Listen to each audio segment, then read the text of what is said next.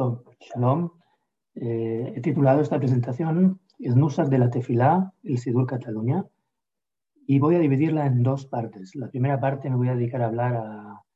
hacer una especie de recorrido histórico para ver cómo se desarrolla la Tefilá y el Nusach de la Tefilá en el pueblo de Israel hasta nuestros días,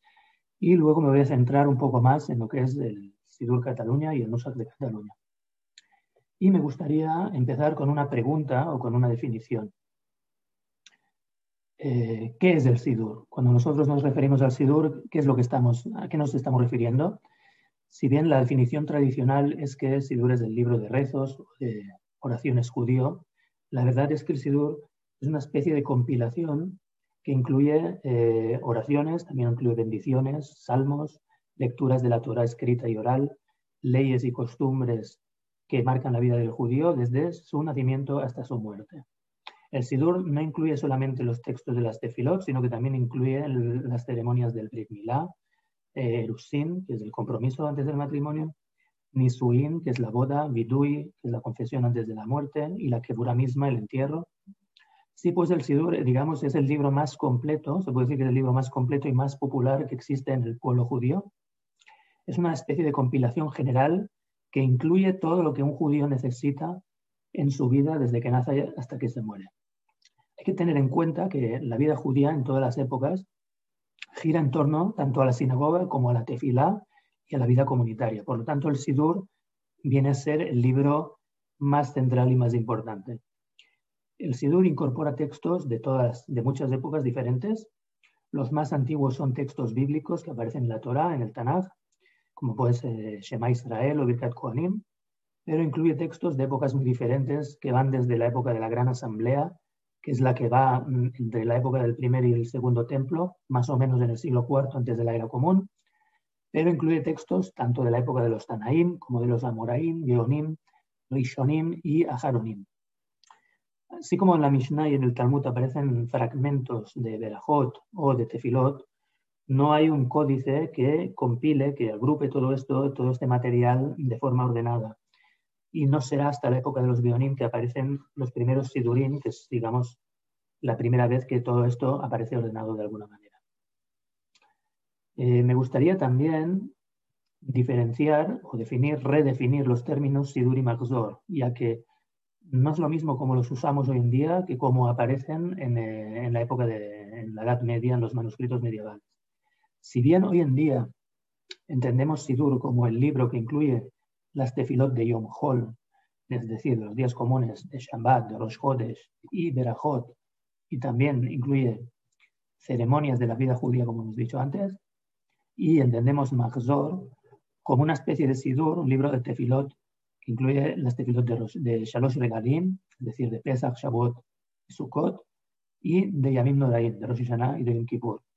Pero cuando vemos los manuscritos medievales, esto no es así. Nosotros encontramos, por, un, por una parte, encontramos sidurim completos, es decir, libros que incluyen las tefilot, tanto las tefilot de Yom Hol como de Shabbat, Rosh Chodesh, Shalosh Regalim y Amin Noraim, también de Hanukkah, de Purim. Y eh, muchas otras cosas también, como la Gra de Pesach, Berajot y las ceremonias, ceremonias de la vida judía, es decir, incluye casi todo. Y por otra parte encontramos Magzorim, que los Magzorim son libros de Piyutim, o sea, son compilaciones de Piyutim que eran recitados en las fiestas y también en Shabbatot especiales. Sobre todo en, los Nusajim, de, los Minagim de Cataluña, Provenza y Ashkenaz. Aquí en la pantalla podéis ver una definición que, he traído de Rabbi Eliyahu Bajor, que es un rabino ashkenazí del siglo XV-XVI, que en su, en, su libro Sefer Tishbi define eh, la raíz Hazar, Hazar quiere decir volver o repetirse, y dice así, dice, la Sefer Shektuvim vo, apiutim sheomrim biktzat shabbatot viamim tovim machzor. Es decir, le llamamos al libro en el que están escritos los piutim que recitamos o que decimos en algunos shabbatot y en los yamim tovim, en las fiestas, le llamamos machzor ya que estos piutim se repiten y vuelven eh, una y otra vez cada año. Así pues vemos que la definición de Magzor no es como hoy en día la entendemos, sino que un Mahzor es básicamente un libro que incluye los piyutim que se recitaban en las fiestas. Otra cosa que me gustaría decir es que cuando hablamos de Nusajim, del Nusaj de la Tefilá, tenemos que hacer eh, diferenciar entre dos secciones principales. La primera son lo que se llama Tefilot Keva, es decir, el texto de las partes principales de la Tefilá, lo que son las Tefilot fijas. Esto es lo que se llama Nusaj Keva. Y por otra parte, la segunda parte son los Piyutim. Eh, en esta presentación haré división entre, entre estas dos secciones y aunque me voy a referir y voy a hablar de los piyutim a lo largo de toda la presentación, voy a hablar más detalladamente en un capítulo al final de todo. Eh, los piyutim son poemas litúrgicos que fueron compuestos y fueron añadidos posteriormente a la tefilá. Y la idea es que la tefilá debe siempre aportar algo nuevo, tal como dice la Mishnah en Masejet Berjot, Kol tefilato keva en tefilatot tahanunim. Eso es, eh, quiere decir que el fundamento de la tefilá es que la persona tiene que rezar de corazón y no debe convertir la tefilá en algo rutinario o automático. Por lo tanto, estos piutim vendrían a aportar algo nuevo, algo relevante para la fiesta en concreto, para el Shabbat en el que se está, etc. Durante muchos siglos, estos piutim formaban parte integral de la misma tefilá y se recitaban en medio eh, de la tefilá, tanto en la Amidá, en la Hazarat Hashatz, la repetición de la Amidá, como en medio de las tefilot del Kiryat Pero esto ocasionó una polémica, hubo muchos jajamim que se opusieron a esta costumbre de recitar piutim en medio de la tefilá, y hoy en día la mayoría de tradiciones, en la mayoría de tradiciones no se recitan estos piutim en medio de la tefilá. Ahora sí, eh, me referiré brevemente a lo que es mi proyecto de investigación, un proyecto que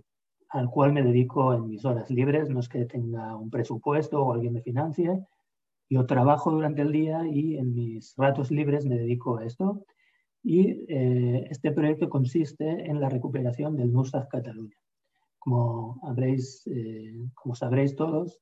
me imagino, eh, hace dos años, en el 2019, publiqué, edité el Sidur Cataluña, que es un Sidur que está basado en seis manuscritos medievales que van de los siglos 14 al 16, manuscritos hebreos medievales, y aunque posteriormente identifiqué dos más, que son sidurim completos, no maglorim, sino sidurim completos. Y mm, este sidur podemos decir que es una recuperación bastante completa de lo que es el Nusach Cataluña, por lo que respecta por lo menos a las tefilot Keva.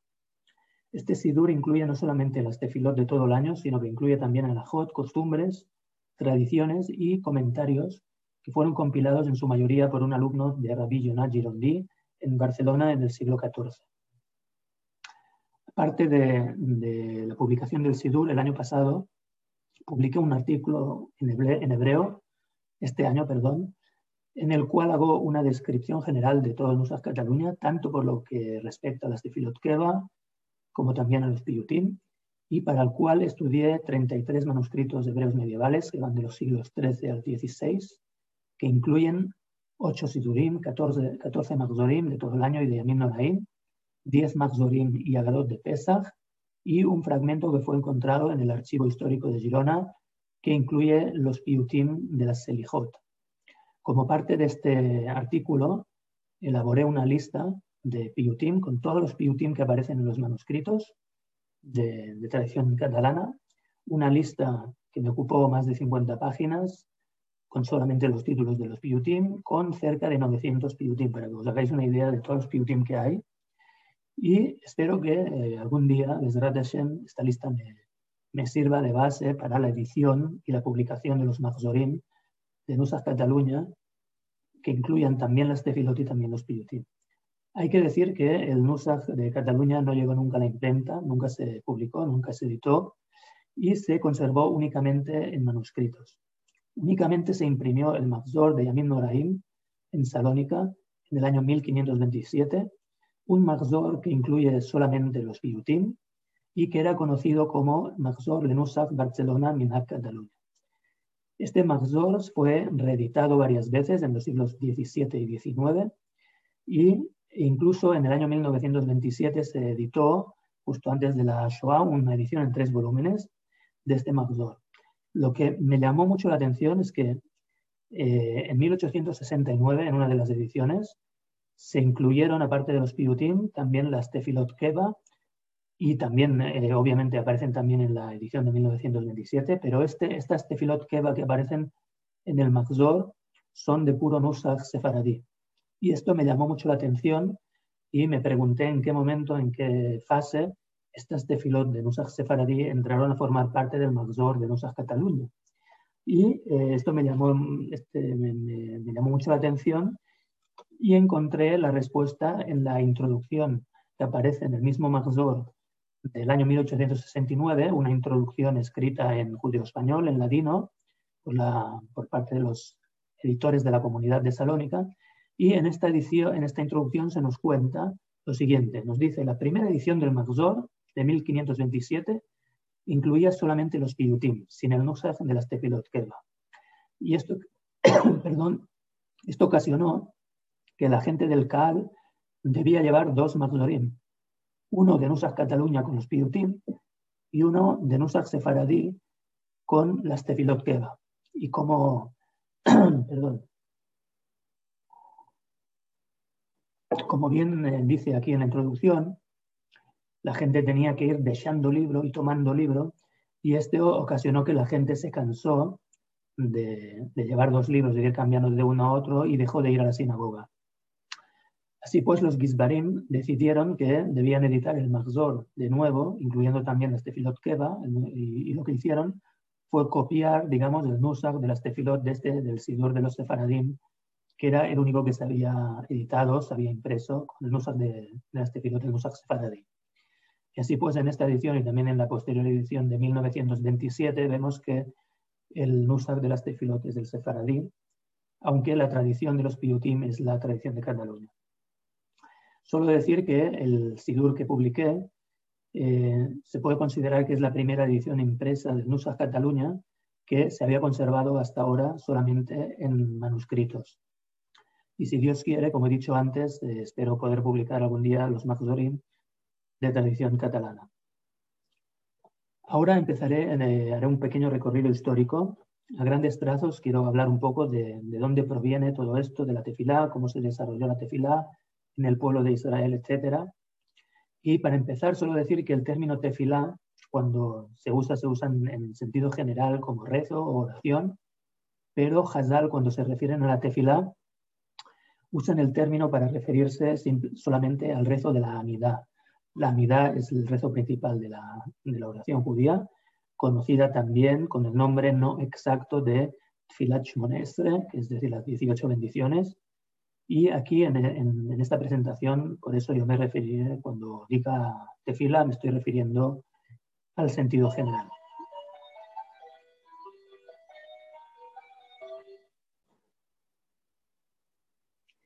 Eh, en el judaísmo actual, la tefilá, aparte de ser un medio, el medio que tiene la persona, digamos, para comunicarse con Dios, la tefilá es una obligación que tiene el judío creyente y esta obligación está insinuada ya en la Torah, como podéis ver en, este versículo, que es parte del Kriyat Shema, dice, Ve'ayim shamo atishmeu el mitzvotai asher anuchi metzavetchem, ayom le'ava et Adonai Elohechem ule'ovdo bechol levachem chol nafshichem. En Sefer Dvarim está escrito, Dice, y, si, y será si escucháis o si cumplís las mitzvot, los mandamientos que yo os ordeno hoy, eh, la va para amar a, a, Hashem, vuestro Dios, y ahora usa la, la expresión ule obdo, que sería, se puede traducir como trabajar eh, con todo el corazón y con toda el alma, y esta expresión es un poco rara, no, no se entiende muy bien, y la Gemara viene a discutir cuál es el significado de, esta, de este mandamiento, digamos, de de trabajar a Dios con todo el corazón. Y llega a la conclusión, eh, la Baraita nos trae que Abodash Shebalev Zoit Fila, es decir, que este trabajo eh, al que se refiere es la tefilá. Luego, eh, más, más adelante en la época de los Rishonim, hay una mahloket, una, una división de opiniones de si esta mitzvah es una obligación rabínica o es una obligación de la Torah. El Rambam, Rabbi Moshe Ben Maimón, opina que es una obligación de la Torah. Todas las tefilot que nosotros hacemos, Shaharit, Minha, Arbit, todos los días, sería una mitzvah de la Torah. Mientras que el Ramban, Rabbi Moshe Ben Nachman, opina que esto es una obligación de carácter rabínico y eh, la halajá se, se acepta la, opinión del Ramban, de Rabbi Moshe ben Nachman,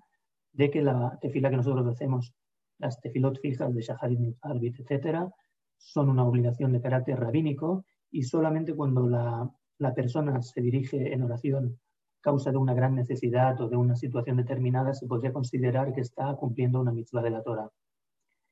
Eh, otra cosa que quería destacar es que es la importancia que tiene la tefilá en toda la literatura alágica.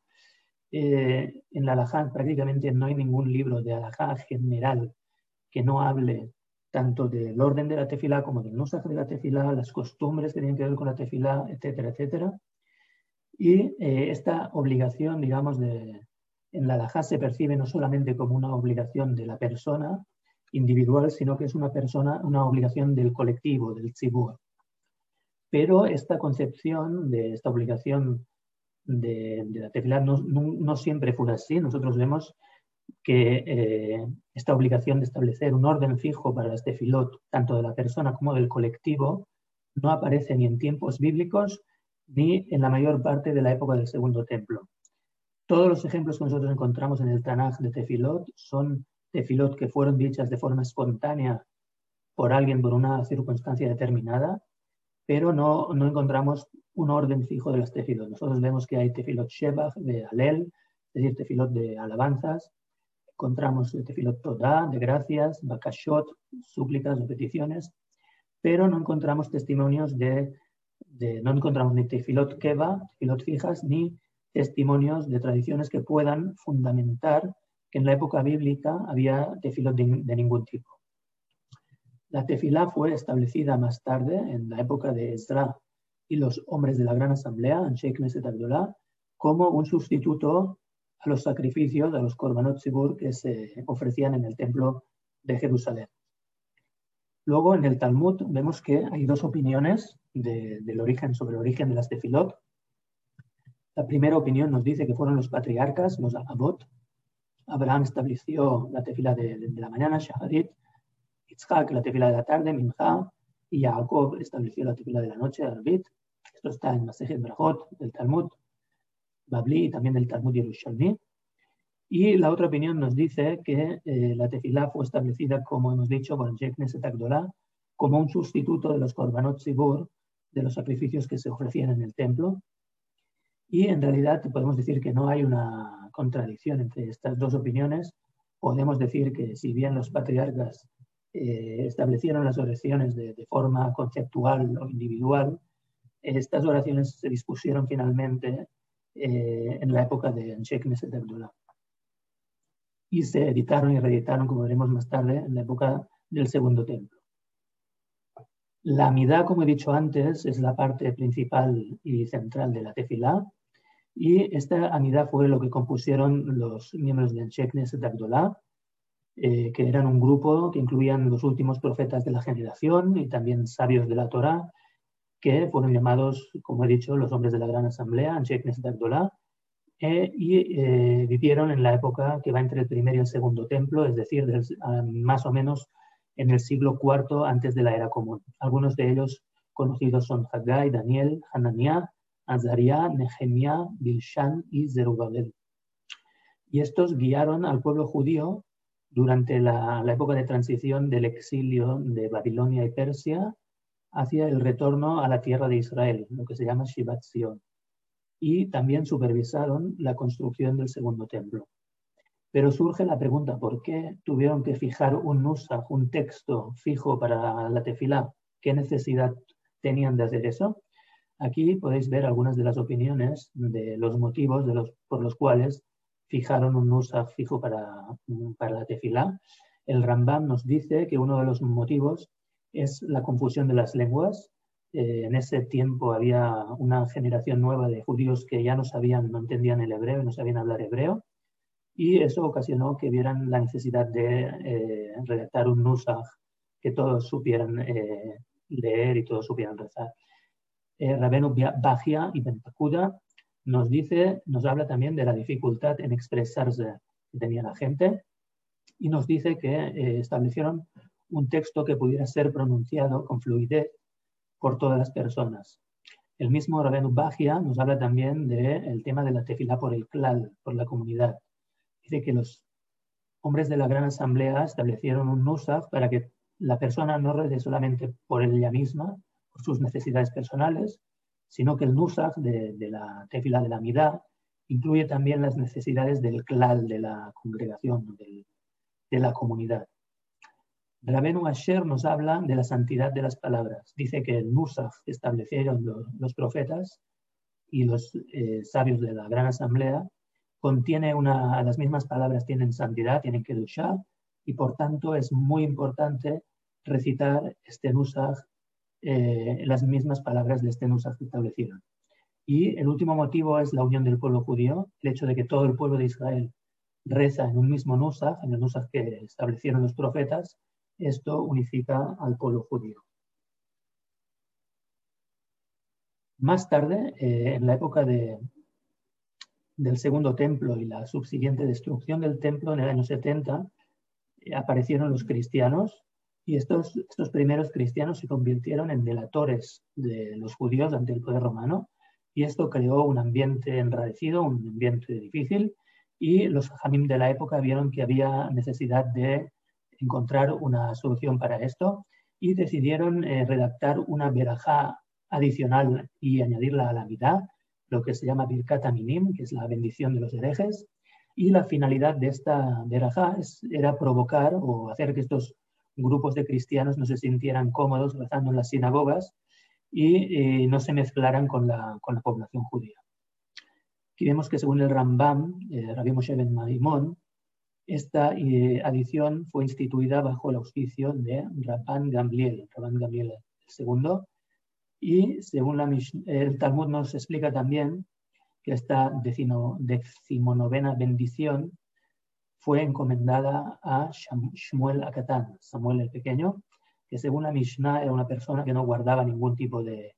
animosidad personal, no tenía ningún odio contra nadie, y por tanto era, digamos, la persona más adecuada para redactar una veraja de este estilo. Así pues, a partir de entonces, la amidad pasó de tener, de, tener 18 a tener 19 bendiciones. Si bien la tefilá, eh, la amidad, digamos, fue compuesta o redactada y establecida por Ezra y los hombres de la Gran Asamblea como sustitutiva de, los korbanot zibur, de los sacrificios que se ofrecían en el templo, fue solo a partir de finales de la época del Segundo Templo, después de la destrucción del año 70 de la era común, la época en que Rabbi Yohanan Ben Zakkai y sus alumnos trasladaron, digamos, lo que era el centro del judaísmo a Yavne, eh, solo entonces eh, es que encontramos, empezamos a ver testigos de estructuras de tefilot, nusahim, minagim, alajot, etc. O sea, nosotros no tenemos, no disponemos de los protocolos de la Gran Asamblea, por ejemplo. Lo único que los primeros testimonios que tenemos son de esta época, después de la destrucción del, templo del año 70, y de este proceso de institucionalización de la tefilá, como, dice el Rambam, fue eh, responsable Gamliel II, que fue el primer jefe del Sanedrín, nací después de la destrucción del templo. Él era el nieto de Hillel Azaken, del famoso Hillel Azaken, y fue también abuelo de Rabbi Yehuda Hanassi, el que editaría más tarde la Mishnah, pondría por escrito la Mishnah más o menos en el año 200, era común. Y este proceso, digamos, de institucionalización de la tefilá tuvo lugar más o menos desde la, guerra que tuvo, desde la guerra que hubo antes de la destrucción del templo, del 66 al 70 de la era común, hasta los edictos de Adriano y la opresión de la rebelión de Bar Kokhba, en los años 132 a 135 de la era común. Las partes más antiguas de las tefilot eh, son tefilot que eh, de la Mikra, es decir, eh, de los mismos textos, bíblicos, y, pero estas, estas tefilot fueron editadas por los Tanaim, por los sabios de la Mishnah, son los sabios que eh, estuvieron, vivieron, digamos, en la época de finales del Segundo Templo, en las generaciones próximas a la destrucción, hasta que se redactó la Mishnah en el año 200 más o menos. Y muchas de estas tefilot, como he dicho, que están fundamentadas en la Mikra, en los textos bíblicos, son, eh, algunas son lecturas o recitaciones de fragmentos bíblicos sin ningún tipo de cambio, se recitan tal cual, como por ejemplo el Shema, que son lectura, la lectura de tres parashiot de la Torah, o Pesuke de Zimra, que es un compendio de salmos y otros fragmentos del Tanakh que se leen así tal cual, o como el Alel, por ejemplo, que está formado por una serie de salmos. Y otras tefilot son composiciones posteriores de, de autores, de poetas y de sabios posteriores, digamos, a la finalización de lo que sería el canon del Tanaj. Y también eh, estas tefilot posteriores también tienen por eso una influencia muy grande de lo que son los textos bíblicos. Incorporan versículos bíblicos, fragmentos, expresiones bíblicas, etc. Y muchas usan pesukim eh, del Tanaj y cambian eh, simplemente algunas partes, como por ejemplo podemos ver aquí parte de la verajá de antes del Kriyat Shema de la mañana, conocida como Birkat Yotzer, porque empieza Yotzer Or, que dice así, dice Yotzer Or, Ubore Hoshech, Ose Shalom, Ubore Etakol. Y esta bendición en realidad está basada en un pasuk de Yeshayahu Naví que dice Yotzer Or, Ubore Hoshech, Ose Shalom, Ubore Ra, Ani Shem Ose Kol Ele. Aquí vemos cómo eh, los compositores de esta verajá la cambiaron, la retocaron un poco y cambiaron el estilo. Y eh, otra cosa también que quería decir es que eh, la base de, las tefilot, como hemos visto, es la lengua hebrea y tiene mucha importancia tanto el estilo como la pureza de la lengua, aunque también vemos que hay algunas tefilot muy importantes que están en arameo, como el Kadish, la Kedushá, etc. Eh, de todas formas, la base de las tefilot podemos decir que es la lengua hebrea. todas las enseñanzas y tradiciones que nos han llegado por lo que respecta a la tefilá nos han llegado principalmente de los Tanaim en la Mishnah, eh, que fue redactada, como he dicho, por Yehudan, así más o menos en el 200 de la era común, pero no solamente, también nos han llegado a través de otras redacciones como la Tosefta, Midrashim de los Tanaim, etc. Y también en lo que se llama Baraita. Baraita son, eh, la palabra Baraita quiere decir externa, y es como una especie de Mishnah que no fue incluida en la Mishnah y aparece citada muchas veces en los Talmudim, tanto en el Talmud Babli como en el Talmud Yerushalmi, y tiene el mismo peso y la misma autoridad que una Mishnah. Durante toda esta literatura eh, fue redactada poco después, digamos, de haber sido cerrada la Mishnah en el ex Israel, y después, en los siglos 3 al 4 de la era común, después de la redacción de la Mishnah, los Amoraim de Eretz Israel, que seguían más o menos las enseñanzas o las huellas de los Tanaim, editaron el Talmud Yerushalmi, el Talmud de Jerusalén, y también otras composiciones de israelíes como son Midrashim, de Agadah, de Alajá, etc. Y luego, unas décadas después de haberse editado el Talmud Yerushalmi, se edita el Talmud Babli, que es más extenso y más vinculante que el Yerushalmi, y fue editado en Babilonia por las generaciones posteriores y tiene mucha más autoridad, como he dicho, y se redactó mucha más literatura lágica y muchos más comentarios de los que se redactaron, a, los que se compusieron al Talmud Yerushalmi. Solo decir que cuando eh, se, hacen citas, se cita una, una parte del Talmud Babli, normalmente lo que se hace es citar el nombre de la Masejet, del tratado, y luego el número de folio y la página o la cara, es decir, Berajot eh, Daf Gimel Mutbet, eh, y se sigue lo que es la Tzurat Adaf, la estructura, digamos, de la página que se usa hoy en día, que está basada en la edición que se imprimió en Venecia a principios del siglo XVI. Y cuando citamos el Talmud Yerushalmi, eh, citamos el nombre, normalmente el nombre de la Masejet, el capítulo y la halajá y a veces entre paréntesis se incluye el, folio y la página, eh, decir, la cara, en la edición de Venecia del siglo XVI. La mayoría de, de alajot que tienen que ver con temas de tefilá se encuentran tanto en el Talmud Yerushalmi como en el Babli, en, en Masejet Berajot, aunque vemos que no solamente, también hay en otras Masejtot, como Masejet Megillah, etc. Ahora, eh, Aquí podéis ver dos fotografías de la edición de Venecia del 1523, tanto del Talmud Babli como del Talmud Yerushalmi. Y ahora me gustaría definir eh, dos términos, hablar de dos términos que son Nusach y Matbea. Si bien los, hombres de la Gran Asamblea editaron o compusieron, digamos, las Berajot de la Amidad, eh, no fijaron un texto vinculante definitivo, no fijaron todo el texto, lo que sería el Nusach de, de las Berajot, sino que establecieron tres principios o tres fundamentos básicos, que son el comienzo de cada verajá, cómo empieza, el contenido principal de la verajá y el final, cómo se concluye la verajá. Y a esto se le llama matbea setabuja jamim, o como se podría decir en español, moneda encuñada o acuñada por los sabios. Y es un concepto que está prohibido totalmente introducir ningún cambio a lo que es esta estructura. De todas formas, durante los siglos siguientes fueron surgiendo muchas variaciones textuales, se originaron muchas diferentes tradiciones textuales llamadas nusach, y en tiempos de Rabí Gamliel II, el primer jefe del Sanedrín, más o menos en el año 70 de la era común, ya había una gran variedad de tradiciones textuales.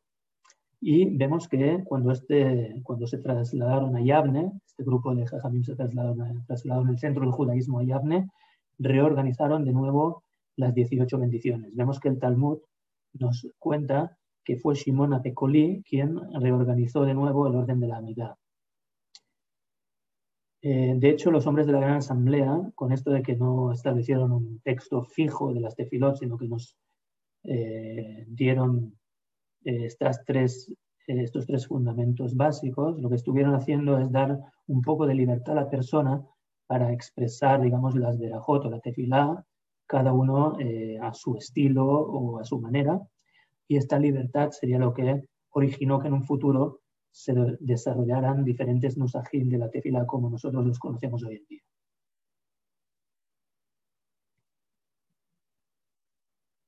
Las tefilot más antiguas eh, que encontramos fueron editadas por los Tanaim y reeditadas muchas veces, algunas de ellas por los Amoraim. Si bien fueron creadas o fueron compuestas, la Hamidá fue compuesta por el Sheikh Neset pero muchas de las Berajot o tefilot fueron editadas por los Tanaim y reeditadas por los Amoraim en dos centros principales, en Eretz Israel y Babel. Eh, los Amoraim ampliaron y extendieron muchas de estas tefilot antiguas y editaron otras nuevas que no eran conocidas en la época de los Tanaim. También por lo que respecta a la base alágica, que hace referencia a todo lo que tiene que ver con tefilá, fueron tanto los Tanaim como los, sus sucesores, los Amoraim, que dieron su opinión a muchos temas o muchas cuestiones que tienen que ver con la tefila,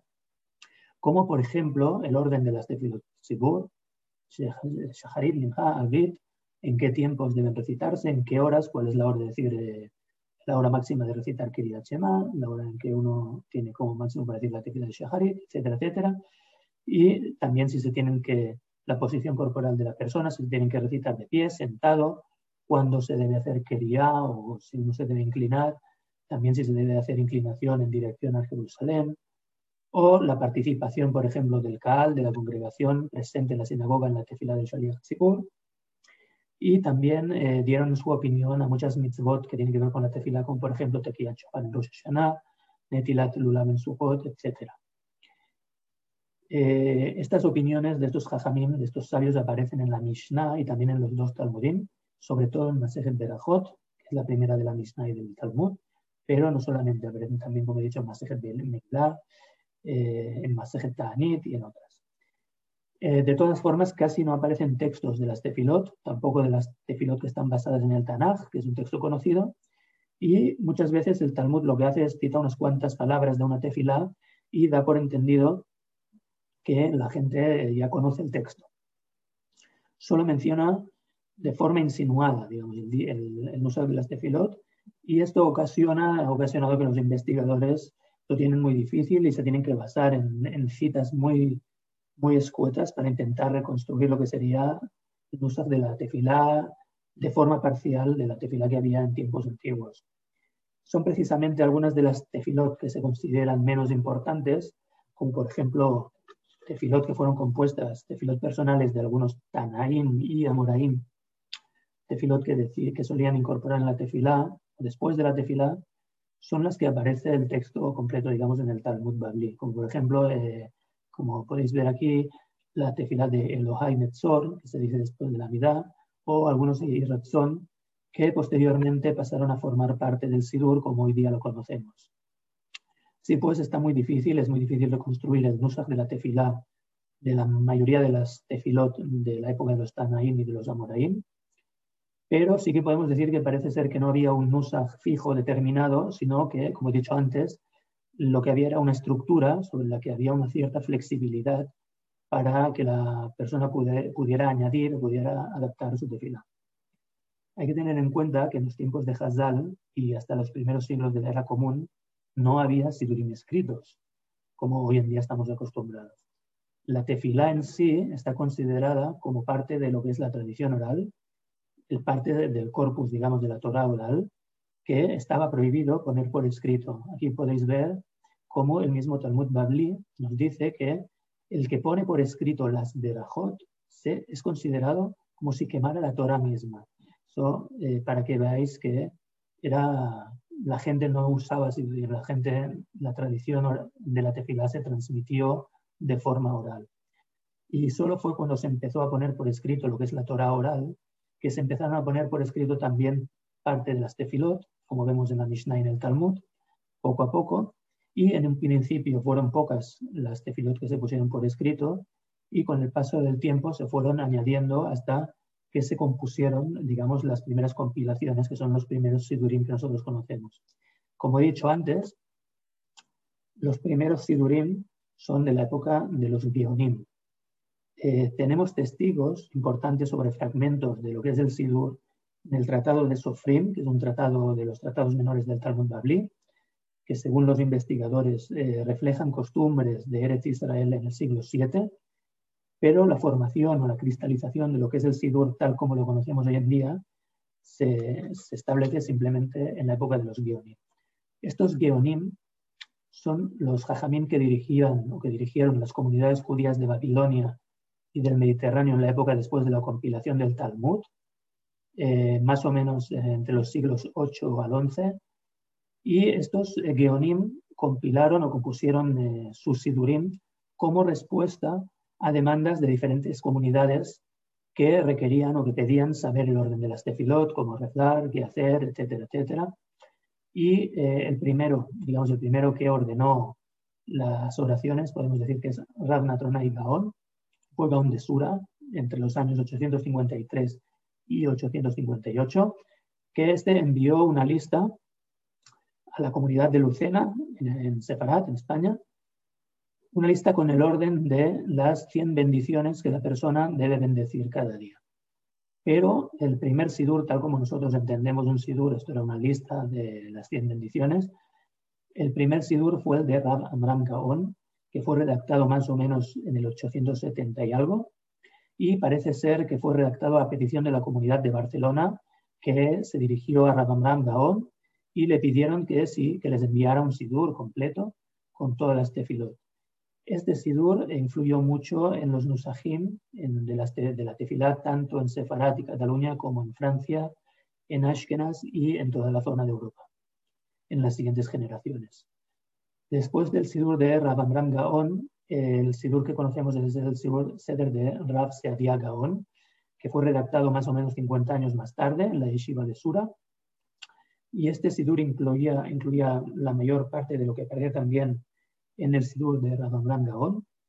pero ordenado un poco diferente y, incluyendo también instrucciones, costumbres y alajot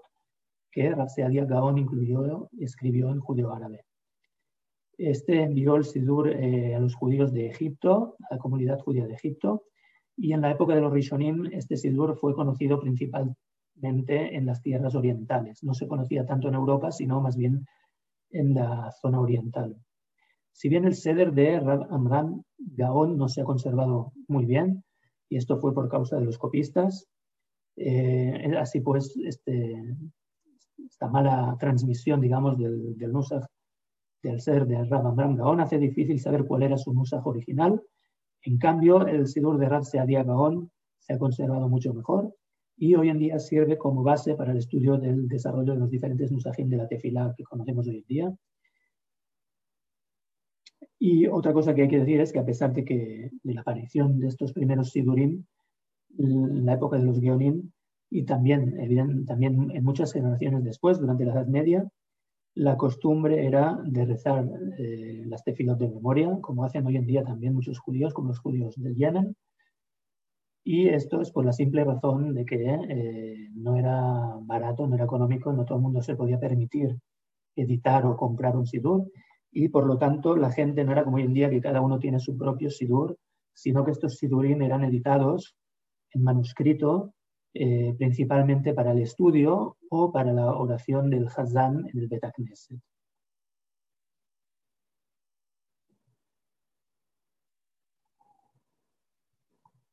Se han conservado sidurim, manuscritos, solamente a partir del siglo XII en adelante,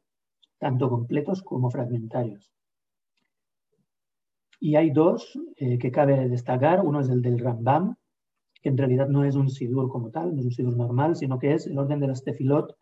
que está incluido en su libro, en su obra de alajá conocida como Mishneh Torah, Yad HaZaká. Al final del segundo libro, Sefer Ahava, tiene un capítulo que es eh, titulado Seder Tefilá y que incluye todo el nusach de las tefilot. Incluye tanto el nusach de las tefilot más importantes como también alajot y muchas costumbres, minagim, que tienen que ver con la tefilá. El Mishneh Torah eh, fue redactado eh, en, Egipto en los años 70 del siglo XII. Y el segundo es el Magzor Vitri. Magzor Vitri fue redactado en Francia por un alumno de Rashi,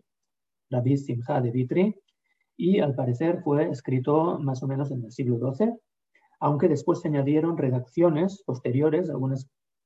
que ya habían sido puestas por escrito y otras que se transmitieron de forma oral que eran enseñanzas de los Jajamim de Francia y de Ashkenaz de los siglos XIII y XIV. El Mahzor Vitri es fundamentalmente un libro de alajá también, como el Mishneh Torah, de alajot de Shabbat principalmente y de las fiestas, que incluye también el Nusach de las tefilot y muchas alajot que tienen que ver con las tefilot y sus costumbres. Y el Mahzor Vitri es, digamos, una de las principales fuentes de las que disponemos para, sobre el desarrollo de los Nusachim de la tefilá y las costumbres, sobre todo en Ashkenaz y Francia durante la Edad Media. Aquí podéis ver dos fotografías. En la izquierda, una del Mishneh Torah, un manuscrito muy importante del siglo XIV de Sefarat, eh, que tenemos en la Biblioteca Nacional de Israel. Y la de la derecha es una fotografía del Magzor Vitri, que se ha conservado en dos volúmenes en la British Library de Londres. A partir del siglo XII en adelante, empiezan eh, a aumentar el número de sidurim que se han conservado en manuscrito y que son conocidos hasta hoy en día en todos los diferentes centros judíos conocidos. Y aparte de sidurim también se desarrollan diferentes géneros literarios, como pueden ser piyutim, perushim, comentarios eh, sobre la tefilá, y también se añaden muchas veces las mekorot, las fuentes de donde, de donde viene cada, cada tefilá, y eh, una literatura muy, muy prolífica que se llama de Sodot o secretos, misterios que esconde la tefilá. Hay muchos manuscritos que hablan de, eso, que son más bien elucubraciones sobre los misterios que esconde la tefilá. Y también, sobre todo, hay muchos libros, escriben muchos libros de costumbres y de minagim. Podemos decir que desde los primeros sidurim que se editaron en la época de los Geonim, en el siglo X, y hasta los siglos XIII, XIV, en esta época, digamos, es en la época en que se forman o se cristalizan los principales nusajim de la tefilá tal como los conocemos hoy en día. Aquí podéis ver, y, para esta presentación me he basado en un artículo que escribe Rab Aaron Gabay sobre el Mipuy, digamos, una, hace una lista de los principales nusajim, aunque eh, ha hecho varias versiones, en cada versión del artículo la va actualizando y va cambiando su opinión. Eh, en la que divide los nusajim de la tefilá en dos, en lo que serían Abod Nusa, que son 15 nusajim o ritos principales, y eh, de los cuales se derivan otros nusajim a los que llaman nusajim murkabim o compuestos. Hoy, por ejemplo, eh, las comunidades sefardíes incluyen tanto las congregaciones de Italia, Turquía, Grecia, Siria, Irak, Babilonia, Persia, en Bujara, Egipto, Marruecos, Argelia, Túnez, Libia e incluso hasta la India, pero esta generalización, digamos, del mundo sefardí se difundió y aceptó solamente después de la expulsión, expulsión de 1492 y antes eran conocidos como sefaradim solamente los judíos de las tierras de Sefarad.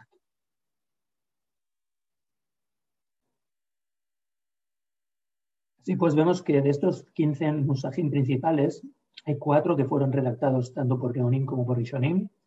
eh, que son el, el Nusach de Rav Amram Gaon, el de Rav Seadia Gaon,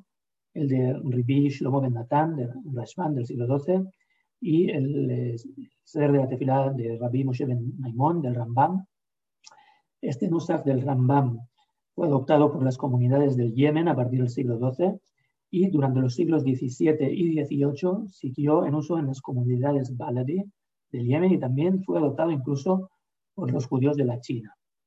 Y luego vemos que hay 11 nusajim que son nusajim de comunidades, de comunidades diferentes, que son el nusaj Ashkenaz, el nusaj Sefarad, y cuando digo Sefarad me refiero a Castilla, la zona de Castilla y Portugal, y después de la expulsión de 1492 este nusaj se extendió poco a poco por casi todo el norte de África, incluso llegó al Oriente Próximo y llegó a zonas tan lejanas como Cochin en la India. Después tenemos el Nusach de Roma o de Italia del Norte, el Nusach de Provenza, el de Rumania, eh, Rumania es decir, Bizancio, eh, Grecia y Turquía, que es la zona de Grecia y Turquía. Luego tenemos el Nusach de Persia, eh, que es un Nusach que se estableció en Persia hasta el siglo XVI, y en Bujara, hasta el 1793. Y también los antiguos judíos de la China, que provenían de Persia, rezaban en este Nusach hasta que adoptaron posteriormente, como he dicho antes, el Nusach del Rambam. Eh, luego tenemos el Nusach de Aram Tzoba, es decir, de la zona de Alepo en Siria. El Nusach del norte de África, que es el Nusach de los judíos de Yerba y quizás también de Túnez, Libia y Argelia antes de la llegada de los Nicolashim, de los exiliados de las persecuciones de 1391 y de la expulsión de 1492. El Nusach de Marruecos, que no es el Nusach marroquí actual, sino que es un Nusach que, tienen, que se conservó en los habitantes de Fez, que guardaron algunas costumbres del Marruecos de, antes de la expulsión. También tenemos el Nusach del Yemen antiguo, que son, digamos,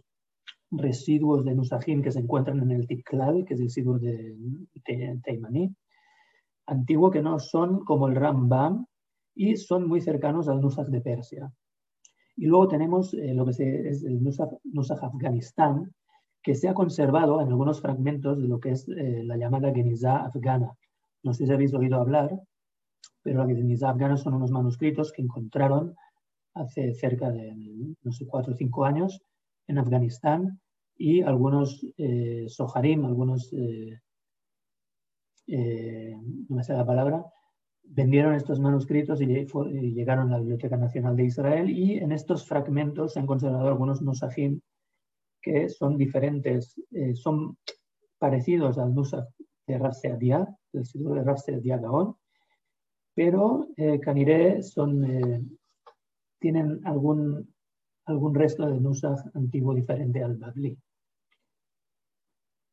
Y como he dicho antes, eh, después están lo que se, llaman los Nusajim Murkabim o Nusajim compuestos,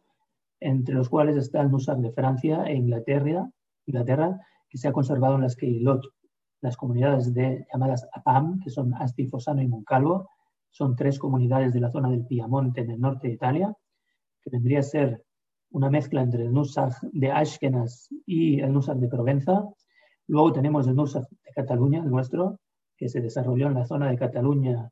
y posteriormente los judíos lo llevaron con la reconquista a, lo que sería el reino de Valencia y de Mallorca. Y en un principio, según parece,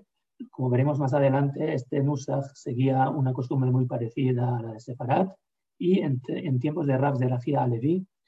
en el siglo XII, se acercó al Nusach de Provenza y según opina el Rab Aaron Gabay, estaría formado, digamos, por estos dos Nusachim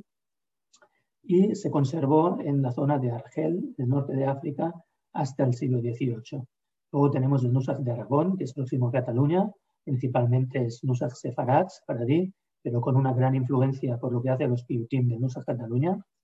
el Nusach Candía de la isla de Creta, que es una combinación del Nusach Rumania con los Nusachim de Francia y Ashkenaz, el Nusach Corfú, que es una combinación del Nusach Rumania con el Nusach desconocido, probablemente un Nusach que desapareció del sur de Italia. Luego el Nusach de Argel eh, y otras zonas de Argelia como Gardaya y el Mazab, que es una combinación, digamos, del Nusach Cataluña con el Nusach Sefarat, el Nusach Sefaradí. El Nusach Kafa, de los propios de los Krimshaks o judíos de Crimea, que es principalmente el Nusach Rumania y combinado con el Nusach de Persia, y el Nusach Yemeni Shami, que es principalmente Nusach Sefarad tardío, con eh, algunas influencias del Nusach Yemeni Baladi, proveniente del el Nusach del Rambam. Eh, estos son algunos ejemplos, hay muchos más. Solo decir que, aparte eh, de estos Nusachim, también hay otra fuente de información muy importante para el estudio de los Nusachim de la Tefilá, que son los fragmentos de manuscritos que se conservaron y que se descubrieron en la, la llamada Guinizá del Cairo a finales del siglo XIX y que todavía hoy están, se están estudiando. Eh, se han conservado eh, fragmentos que representan Nusachim de la Tefilá en Eretz Israel en la época de los Guionim. Y no se trata de un Nusach uniforme, sino que, hay muchas versiones diferentes. Eh, cabe decir solo que en el Cairo había dos comunidades. Una comunidad era la comunidad israelí o Eretz israelí, que seguía la tradición de Eretz Israel, y la otra era la comunidad Babli, que seguía la tradición de Babilonia. Y el Beta Knesset, donde se descubrieron, donde se encontraron todos estos fragmentos, todos estos manuscritos, era precisamente el Beta Knesset de los israelíes, y por eso se encontraron muchos más fragmentos, digamos, de, de lo que sería Nusach de la, típico de, del Minag de Eretz Israel, aunque también se han conservado algunos fragmentos de la costumbre Babli. Y yo creo que aquí podríamos hacer una pausa y continuar luego con la segunda parte y hablar luego más concretamente del Nusach de Cataluña. Muchas gracias. Shalom a todos. Eh, en esta segunda parte de la presentación me voy a centrar ya en lo que es la evolución del Nusach de Cataluña. El Nusach de Cataluña, el proceso, proceso de formación de, este Nusach comenzó, cabe suponer que comenzó en la época de los Guionim, con la llegada del Seder de Rabambran Gaon a Barcelona, más o menos en el año 872, aunque de esta época no se han conservado manuscritos. Eh, los Sidurim y Maxorim que se han conservado y que han llegado a nuestros días van desde lo que es el siglo XIII y hasta el siglo XVI. De antes del siglo XIII no se han conservado manuscritos y la única fuente de información que tenemos de esta época eh, son, en primer lugar, eh, lo que sabemos, sabemos que el sede de Rabambram Gaon llegó a Barcelona, y por, en segundo lugar, algunas citaciones que hace Rabbi Menachem Meiri en su libro Maguen Avot. Rabbi Menachem Meiri fue un rabino provenzal que escribió el Maguen Avot como un libro en defensa de los minagim, de las costumbres de Provenza y en contra digamos, de los minagim de Cataluña que se estaban introduciendo en Provenza. Y él afirma en el Maguen Avot que en Cataluña en un principio se seguía un minhag, un, una costumbre muy parecida a lo que es a la costumbre de Sefarat, y que fue a partir de la época de Rabbi Zerahia Alevi, en el siglo XII, que esta costumbre se, se aproximó al minhag de Provenza. Esto lo afirma también eh, Rab Aaron Gabay en sus estudios y él dice que el Minhag o el Nusach de Cataluña estuvo formado básicamente a partir de estos dos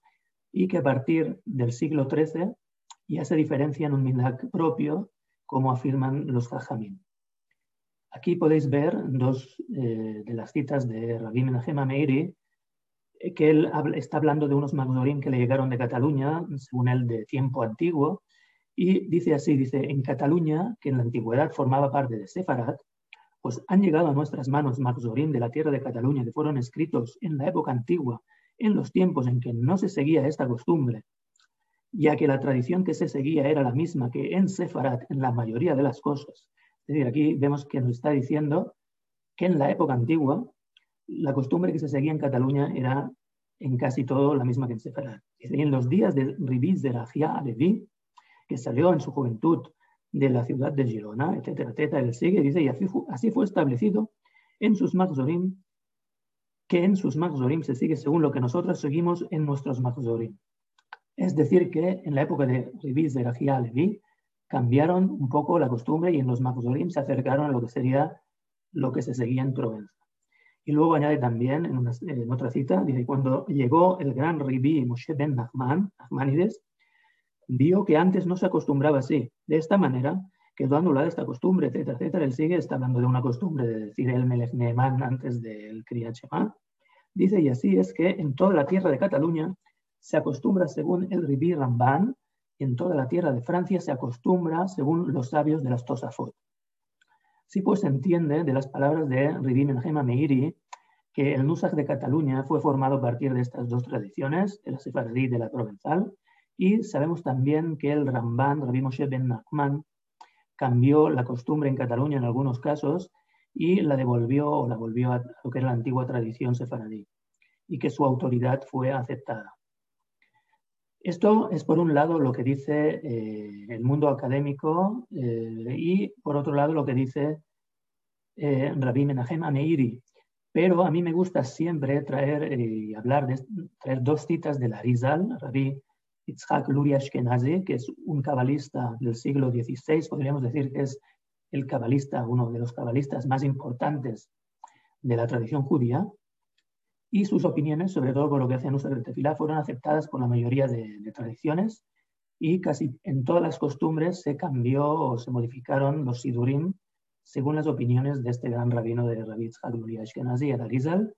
Y eh, estas dos citaciones son muy importantes, sobre todo por lo que hace a Nusach Cataluña.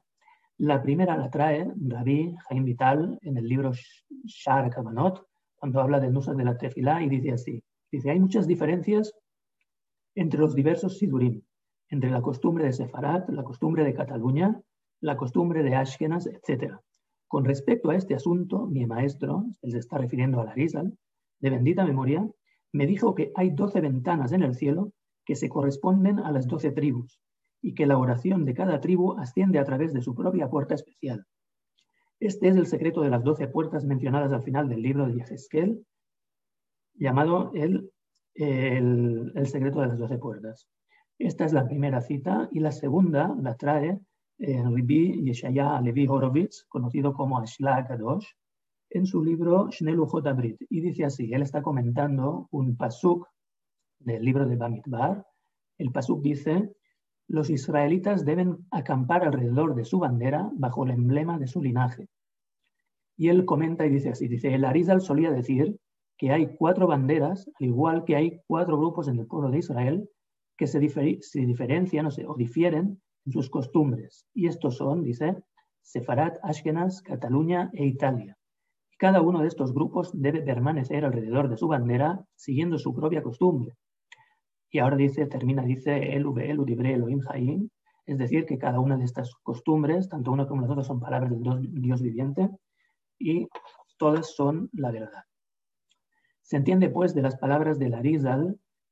en primer lugar, que, el Nusach de Cataluña es uno de los doce Nusachim o ritos que existen y que se correspondrían a las doce tribus de Israel. Y por otra parte, eh, él afirma que eh, el Minhag de Cataluña es una de las cuatro familias o cuatro ramas principales de Minhagim, de tradiciones, que existen en el pueblo de Israel. Así, por un lado, vemos que hay lo que dice la, investigación académica y lo que dice Rabbi Menachem Amigri, y por otro lado están estas afirmaciones que tienen también su peso de, la risa. Ahora voy a hablar de la evolución del Sidur después de la expulsión. En la península ibérica había tres eh, nusajim o tres tradiciones. Uno era el Nusaj Cataluña, el otro Nusaj Aragón, el tercero Nusaj de Castilla la península ibérica en la época medieval, en la época de los Rishonim, era, eh, fue uno de los centros más importantes antes de la expulsión y los expulsados, los judíos que salieron tanto después de las persecuciones de 1391 como de, de la expulsión de 1492, se fueron a lugares como Italia, lo que luego sería el Imperio Otomano, el norte de África y llegaron a Oriente Próximo, a lugares como Siria, Bagdad e incluso a Eretz Israel. Eh, estos exiliados llevaban sus costumbres y también el Nusach de la Tefilá y donde llegaban, y en algunos lugares eh, la costumbre local, que había antes de que llegaran, fue la que se impuso, y no quedó nada del Nusach o de las costumbres de los Mikorashim, como puede ser, por ejemplo, en Alepo, en, donde se impuso Nusach Hatam pero en la mayoría de comunidades, en la mayoría de lugares donde llegaron estos exiliados, el que se sobrepuso o el que se impuso fue el Nusach de estos exiliados, de estos Neborashim, que venían tanto de, con el Nusach de Cataluña, Aragón o el de Castilla. Eh, también lo que pasó en algunos lugares es que se establecieron por separado las dos costumbres, se crearon dos comunidades diferentes o sinagogas diferentes, con algunas con la costumbre local y otras que mantuvieron la costumbre y el nusach de los exiliados. Pero eh, lo que pasó es que con el tiempo, con los siglos, se fueron fundiendo estas diferentes costumbres en una sola y normalmente la costumbre que se estableció fue la sefaradí. El nusach sefaradí fue el preponderante y el que de una manera u otra eh, eh, acabó imponiéndose por encima de las demás costumbres. De las tres costumbres influyentes que he dicho, eh, vamos a decir que el Nusach de Castilla tenía muy pocos piutim, el de, el de Cataluña tenía muchísimos piutim, y luego el Nusach de Aragón era una mezcla de estos dos, tenía las tefilot keva, muy parecidas o casi iguales a lo que era el Nusach de Castilla, el Nusach faradí, y en los piutim se parecía al Nusach de Cataluña. Aparte de estas tres ramas, había también muchos subgrupos diferentes, muchas costumbres. Eh, también podríamos llegar a la resolución de decir que en cada sinagoga, en cada vez Knesset, había una costumbre o había su nusach diferente, aunque evidentemente estas serían las tres grandes ramas. Y esto lo vemos en Turquía, por ejemplo, donde había hasta 36 diferentes comunidades, cada una con su minag y con su sidur diferente, de las que al final no quedó nada. Ahora voy a hablar de la diáspora catalana y me voy a centrar primero en lo que fue Italia. Estos Megorashim que salieron de Cataluña llegaron a lugares como Sicilia, Nápoles, Livorno y Roma. Eh, sabemos que en Roma, en el 1517, la comunidad judía catalana estaba organizada y construyó una sinagoga propia que seguía el Minhag de Cataluña, que se llamó la Escuela Catalana. Y más tarde, a finales de 1527, esta comunidad catalana se unió con la Keilah de los Mekorashim de Aragón, decidieron unirse y formaron una sinagoga propia unida de Cataluña y Aragón. Esta sinagoga conjunta de Cataluña y Aragón cambió de lugar varias veces y hasta que en el 1904 la sinagoga terminó uniéndose a toda, con todas las demás sinagogas de Roma, formando una única sinagoga unida eh, de Roma, que se estableció a las orillas del río Tíber. Desde entonces no tenemos noticias ni información de la comunidad catalana como tal. Otra cosa que, quería decir es que en, Italia no se imprimieron ni Sidurim ni Magosorim del Nusach de Cataluña. Aún así, recientemente eh, tuve conocimiento, descubrí, digamos, unos Sidurim que habían estado guardados o medio escondidos, podríamos decir, en la comunidad de Roma, que no son impresos, sino que son manuscritos tardíos del siglo XIX, que hasta ahora, por lo visto, nadie ha estudiado, nadie ha investigado, y espero que pronto se van a digitalizar como parte de un proyecto que existe de digitalización entre la Biblioteca Nacional de Israel y la comunidad israelita de Roma. Pues lo que respecta a lo que fue, lo que fue más tarde el Imperio Otomano, Sabemos que estos Negorashim se organizaron en comunidades según su lugar de origen, que se llamaron Kealim. Estos Kealim, eh, catalanes, eh, llegaron a, se establecieron en lugares como Estambul, Edirne, Salónica e incluso en Eretz Israel, en la ciudad de Safet, Sfat. Sabemos que había una comunidad catalana. La más importante o conocida es la, fue por eso la de Salónica, que eh, tenía una comunidad judía muy importante y que con el tiempo se dividió en dos sinagogas, en dos comunidades, que se llamaron Catalán Yashan, catalán antiguo, y Catalán Hadash, catalán nuevo. Hay que decir que no había ninguna diferencia eh, entre las dos por lo que respecta al Nusach o a las costumbres, simplemente se dividieron por riñas o por causas de, diferencias internas. Y eh, esta comunidad, lo que sí eh, hay que decir que fue muy fiel a la tradición antigua y a las costumbres de Cataluña. fue muy fuerte muy en lo que respecta a las tradiciones y ya en el 1527 imprimieron la única, digamos, impresión del Magzor de Amin Noraim, conocida como el Magzor Lenusach Barcelona Minac Cataluña. Este Magzor eh, se reimprimió eh, en varias ediciones en los siglos XVII y XIX y eh, en la Biblioteca Nacional disponemos de dos de las ediciones del siglo XIX y también de una edición que se publicó ya en 1927. la de 1863 titulada Magzor le Rosh Hashanah de Yom Kippurim que al Kadosh Catalán y Ashan de Hadash,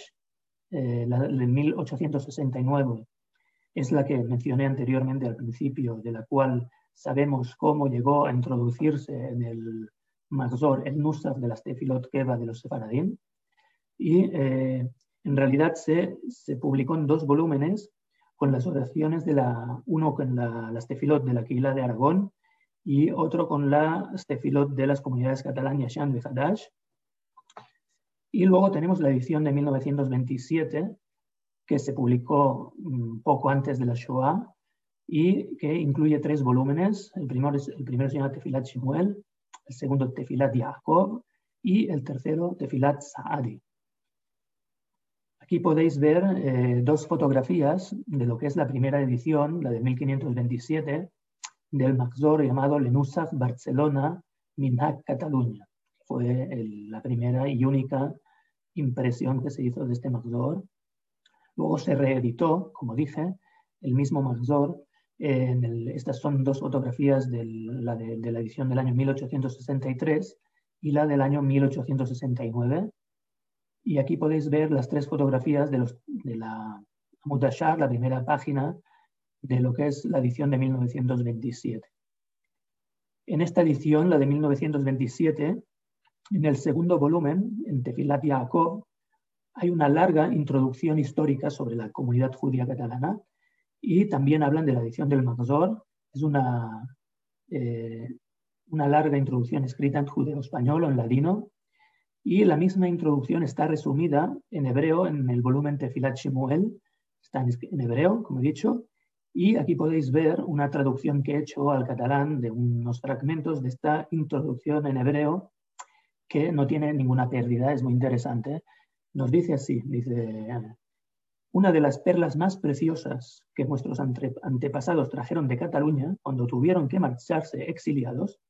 fue el antiguo orden de las oraciones de Rosh Hashanah y Yom Kippur, conocido con el nombre Nusas Barcelona Minhag Cataluña. Y por causa de las desgracias y la sacudida del exilio, que llegaron en forma fatal sobre los pobres refugiados errantes, la mayoría de las costumbres se confundieron y poco a poco se fundieron en un mismo orden de oraciones llamado Nusach Sefarat, casi todos, excepto algunas comunidades excepcionales que no cambiaron sus costumbres. Los miembros de la comunidad santa catalán de nuestra ciudad de Salónica no cambiaron su costumbre y hasta el día de hoy mantienen la tradición de sus antepasados y ofrecen sus oraciones a Dios en, los días solemnes siguiendo el antiguo Nusach que llevaron de Cataluña. Los judíos de Cataluña fueron los más destacados de entre sus hermanos del resto de, países de Sefarat y eran superiores en sabiduría y ciencia. Las antiguas comunidades de Barcelona siempre se glorificaron que de su comunidad salieron grandes rabinos y pregombres que iluminaron los ojos de toda la diáspora judía. Había un dicho que solían decir los judíos sefardíes el aire de Barcelona te vuelve sabio. Aquí vemos una de las, aparte de las alabanzas de lo que es la comunidad y la sabiduría de los miembros de la comunidad de Cataluña, una cosa a destacar es el hecho de que eh, ellos describen cómo todas las costumbres que existían se fundieron al final en un solo Nusach, que fue el Nusach Sefaradí, y eh, la comunidad de Cataluña se mantuvo firme y no quiso dejar esta antigua costumbre de Cataluña. Eh, solo decir que la comunidad catalana de Salónica fue exterminada en el Holocausto, la mayoría fueron llevados a Auschwitz y los pocos supervivientes que hubo llegaron a Israel después de la guerra entre los años 1945 y 1947. Por lo que respecta al norte de África, muchos judíos catalanes se establecieron en Argel, en la ciudad de Argel, lo que es hoy en día la, capital de Argelia, La comunidad de Argel sabemos que eh, estaba formada por judíos que provenían de Cataluña, principalmente de Barcelona, y también de los reinos de Valencia y de Mallorca. Dos grandes rabinos, dos grandes rishonim, que son Rabbi Yitzhak Bar Sheshet, el Ribash, y Rabbi Shimon Ben Semach Durán, el Rashbatz, se establecieron en Argelia, en Argel, y se convirtieron en las máximas autoridades rabínicas en Argelia de todas las épocas. Desde entonces, los grandes rabinos de, los judíos de Argelia fueron el Ribash, el Rashbatz y también su hijo el Rashbatz, el Rashbash, Rabbi eh, Shlomo ben Shimon, el hijo del Rashbatz.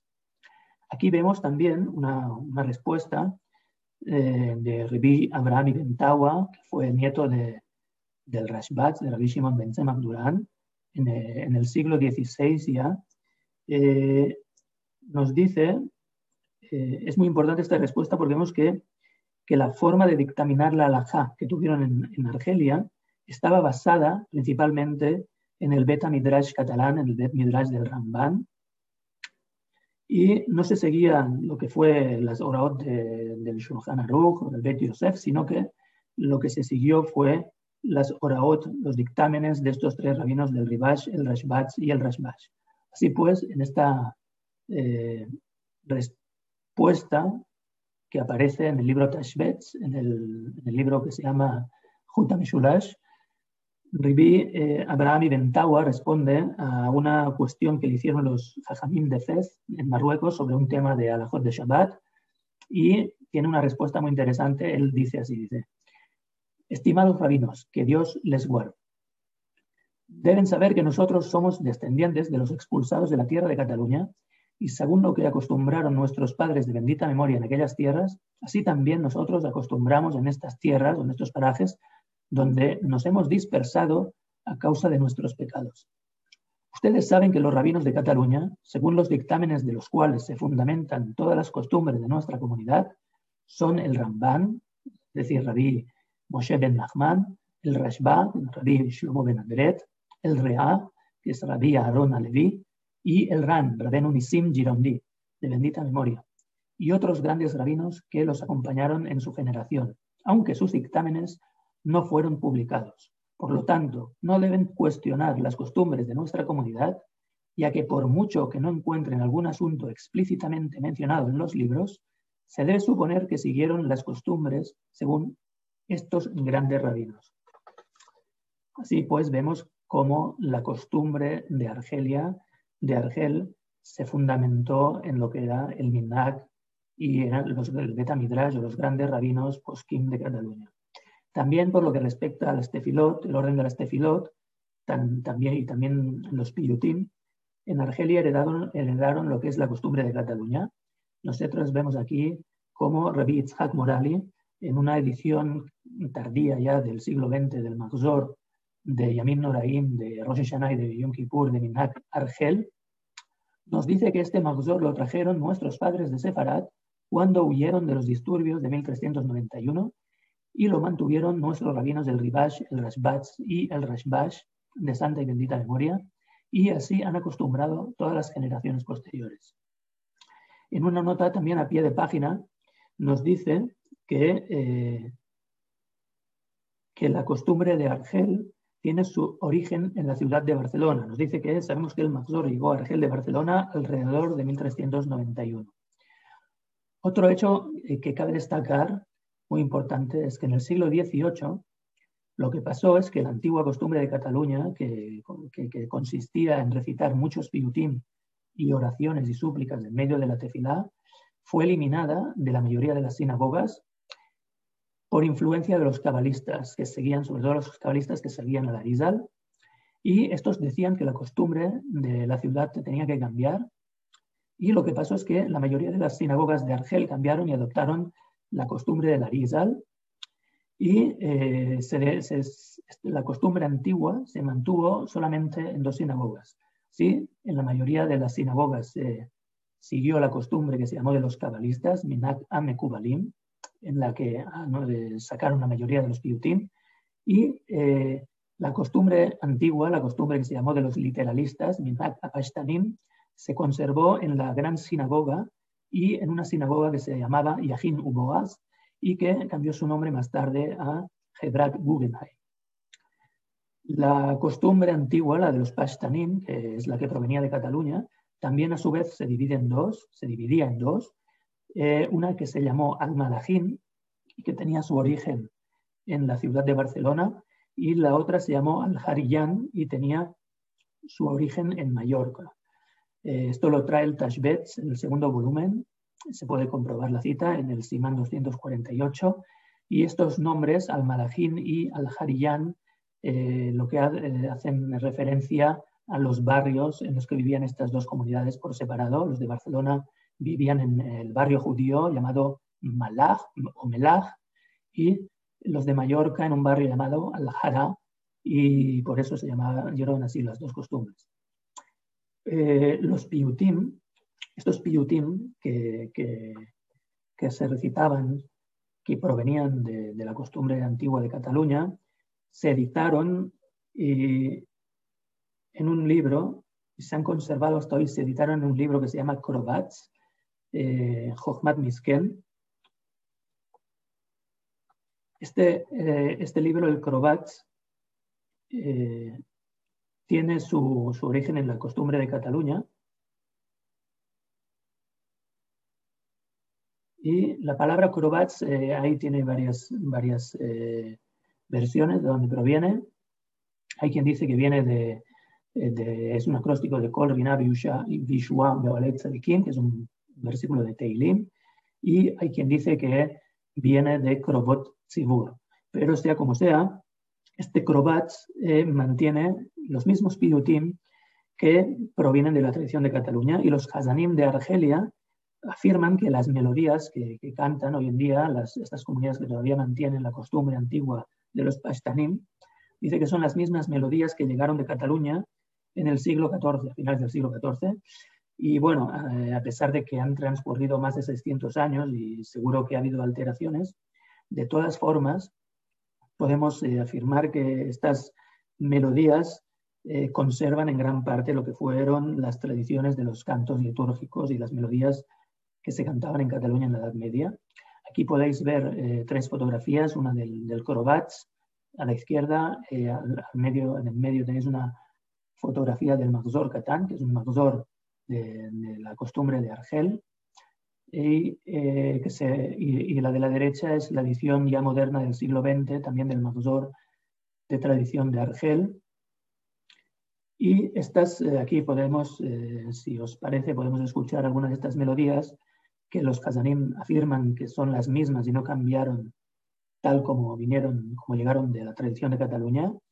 y que se grabaron en un taller de etnomusicología que se celebró en Jerusalén el año 2000. Y tenéis una grabación de lo que es el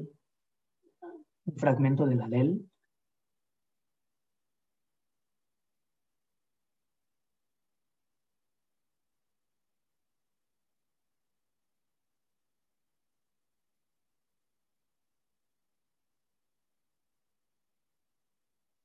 solamente dar crédito al Hazán Rabbi Shimon Darmon, que es un Hazán eh, de origen de Argel, que vive en Israel, y que es el que grabó todas estas melodías. Eh, y también decir que todas esas melodías las podéis escuchar luego si queréis en mi canal de YouTube. Si buscáis en YouTube eh, Sidur Cataluña, tengo ahí todas estas grabaciones, así que podemos seguir adelante y el que quiera puede, puede escuchar todas las grabaciones ahí. Ahora quiero hablar de un hecho que fue muy importante, que es la, imprenta. En el siglo XVI, la imprenta hebrea se hizo muy popular y esto provocó que muchos nusajim se unificaron, muchos se perdieron, ya que eh, la verdad es que no todas las comunidades podían pagar una impresión, imprimir un sidur tefilá. Entonces lo que hicieron muchas comunidades se unieron en un solo nusaj y, eh, decidieron que ese sería el USAG que se iba a imprimir. En una impresión se tiene que escoger una versión de entre muchas versiones existentes, por lo tanto muchas se perdieron, muchas versiones se perdieron y otras se estandarizaron. Muchas tradiciones se conservaron solo en manuscritos y no llegaron nunca a imprimirse, como fue el Minac de Cataluña y el, de Aragón. Eh, en realidad, el, el de Cataluña y el de Aragón se imprimieron solamente los Magzorim de Yamim Noraim, que incluían los Piyutim. Eh, y el Minac de Castilla se imprimió el Sidur completo. Esto fue porque el Nusach de Castilla eh, tenía muy, muy pocos Piyutim y fue el Nusach que se, eligió, digamos, como más adecuado para imprimir los Sidurim completos y este fue el Nusach que se extendió luego los Sidurim impresos, que hoy en día se llaman de los, del Nusach de los Sefaradim. En cambio, el Nusach de Cataluña no llegó nunca, el Nusach de las Tefilot que no, no llegó nunca a imprimirse. El otro hecho importante fue la influencia que tuvieron los Mekubalim de Safet, de Tzfat, especialmente eh, la Kabbalah de Larizal. Primeras, las primeras imprentas hebreas fueron en la península ibérica, en Portugal, en Níjar, etc. Luego, en los siglos XVI y XVII, los centros de imprenta hebrea más importantes fueron en Venecia, en Constantinopla y también en Salónica. Eh, luego se trasladó al siglo, en el siglo XVII-XVIII, se trasladó este centro a Ámsterdam y también a Livorno. Y en Ámsterdam, por ejemplo, hay dos tipos de sidurim que se imprimen unos sidurín grandes, de tamaño grande, y otros así muy pequeñitos. Y estas son impresiones que se llevaron a cabo en imprentas que tienen los nombres de los impresores, nombres portugueses como Méndez, Rodríguez, Castro, Tartas, etc. Luego en Livorno eh, se extendieron las costumbres de los Nekubalim y eh, ahí los sidurim que se imprimieron empezaron a introducirse muchas tefilot como Yehi Ratzon, Leshem Yehud, Kavanot y Tefilot en arameo que no, habían, que no habían aparecido en las impresiones primeras de Venecia. Y también muchos de los piyutim se sacaron primero de la tefilá. Eh, al, principio se, traspasaron a lo que es después de la Nidá o antes de las Berajot del Kriyat y al final ya los sacaron del todo y estos piyutim desaparecieron de los Sidurim. Algunos sidurim conocidos de, estos impresos en Livorno son, por ejemplo, el Tefilata Hodesh, el Moadeh Hashem, Zahor le Abraham, Mahzor Katan, etc. Son algunos de los sidurim más conocidos. Y estos se imprimieron eh, básicamente para las comunidades del norte de África, ya que en el norte de África, que eran países musulmanes, ahí estaba prohibido imprimir libros que no fueran en caracteres árabes. Y mm, entonces las comunidades judías encargaban los sidurim a las imprentas, básicamente estas imprentas de Livorno. Eh, así pues, en el siglo XVIII casi todas las comunidades del norte de África adoptaron el nusach de los sidurim que se, que se imprimieron en Livorno y este nusach de los sidurim de Livorno, como he dicho, adoptó básicamente la tradición, el nusach sefaradí de Castilla y así fue como se perdió también en el norte de África el nusach de los tefilot Keva que provenía de Cataluña. Desaparecieron muchos nusajín, como el de Cataluña, y también los piutín. Eh, hoy en día el mundo sefaradí, digamos, se divide en tres, en tres grandes costumbres.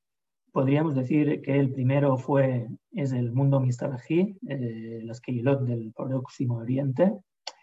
que adoptaron básicamente las costumbres más estrictas de los Mekubalim y ahí sacaron todos los piutín. En el norte de África se adopta principalmente la costumbre de Castilla y en algunos lugares se adoptó la costumbre de Cataluña, pero se acabó, se acabó perdiendo. Y luego está la rama llamada Es Pi o Sephardi and Portuguese, que adoptó la, costumbre de Castilla y de Portugal. Y estas son las tres grandes ramas del mundo sefaradí que hasta hoy en día se mantienen vivas. Como he dicho al principio, eh, ahora como Ahora me, referiré ya más eh, en concreto a lo que es la estructura de los PIUTIM en un apartado separado. Y hago una especie de salto cronológico, ahora vuelvo otra vez atrás y voy a hablar un poco del origen, de, de, dónde sale toda esta costumbre de introducir piyutim en la tefila. Los primeros piyutim que nosotros conocemos aparecen en la época de los saboraim, que es la época después de la redacción, ¿no? de la edición final del Talmud, y, eh, y los Paitanim, que son más conocidos, son paitanim que de Eretz Israel, como Yossi ben Yossi del siglo V, Yanai del siglo V-VI y Elazar Beribi Akalir, conocido como Hakalir del siglo VI y VII. Y eh, muchos de estos piyutim fueron compuestos en realidad como nusach alternativo a las tefilot tzibur o como añadido a las tefilot. Como he dicho anteriormente, estos piyutim estaban compuestos para recitarse en medio de la midá, en la Hazarat Shatz, o en medio de las berajot del Kiryat Shema. Estos piyutim incorporaban a la Jot y a Gadot del Talmud, sobre todo el Talmud Yerushalmi, y de Midrashim como Bereshit Rabbah, Vaikra Rabbah y otras fuentes eretz israelíes. Pero esto creó una controversia. Eh, más tarde, en la época de los Bionim, hubo una gran oposición a lo que fue esta costumbre de recitar piyutim en medio de la tefilá. Nosotros vemos, el primero fue, eh, nosotros el primero fue Rav Yehudai Gaon, que eh, fue eh, Gaon en Sura, y este se opuso a añadir temas de Agadá y Alajá en medio de la tefilá. Y cuando él se refiere a temas de Agadá y Alajá, lo que se está refiriendo es a recitar piyutim en medio de la tefilá. Y después fue Rav Sherira Gaon en Pumbedita, que es un, fue un Gaon muy conocido sobre todo por una Igeret, una carta que le escribió eh, conocida como Igeret Rav Sherira Gaon, en la que eh, nos describe toda la cadena de transmisión de la Torah oral, todos los Jajamim, tanto de la época de los Tanaim como los Amoraim, los Saboraim y los mismos Gionim. Y este Rav Sherira Gaon dice que está prohibido añadir una sola letra a lo que establecieron los sabios en el Nusas de la Tefilá, eh, lo que sería Matbea, Matbea Jajamim, y dice que esta costumbre de introducir piyotim en la tefila no tiene ningún permiso del Talmud. Eh, luego, en el siglo X, eh, después de la época de los Gionim, en el siglo X se establecieron nuevos centros de Paitanim. El, centro de, composición de Piyutim se trasladó de Eretz Israel a lo que sería Sefarat, Cataluña y Provenza, y también a Ashkenaz más tarde. Eh, en el Minhag de Cataluña como dije anteriormente, había muchos piutim dentro de, la tefilá que se recitaban en Shabbatot especiales y en las fiestas. Estos piutim, eh, hay en realidad hay tres tipos de, estructuras de piutim, según el lugar donde se recitan. Los primeros se denominan yotzrot, que son piutim que se recitaban en medio de las tefilot, en las berajot, perdón, del Kriyat de la mañana, en, en Birkat Yotzer, eh, que empieza Yotzer Or, por eso se llaman Yotzrot. Luego había Piyutim que se, llaman, se llamaron Korobot, porque se, eh, que se, se, recitaban en medio de la Hazarat Shatz, de la Midah, y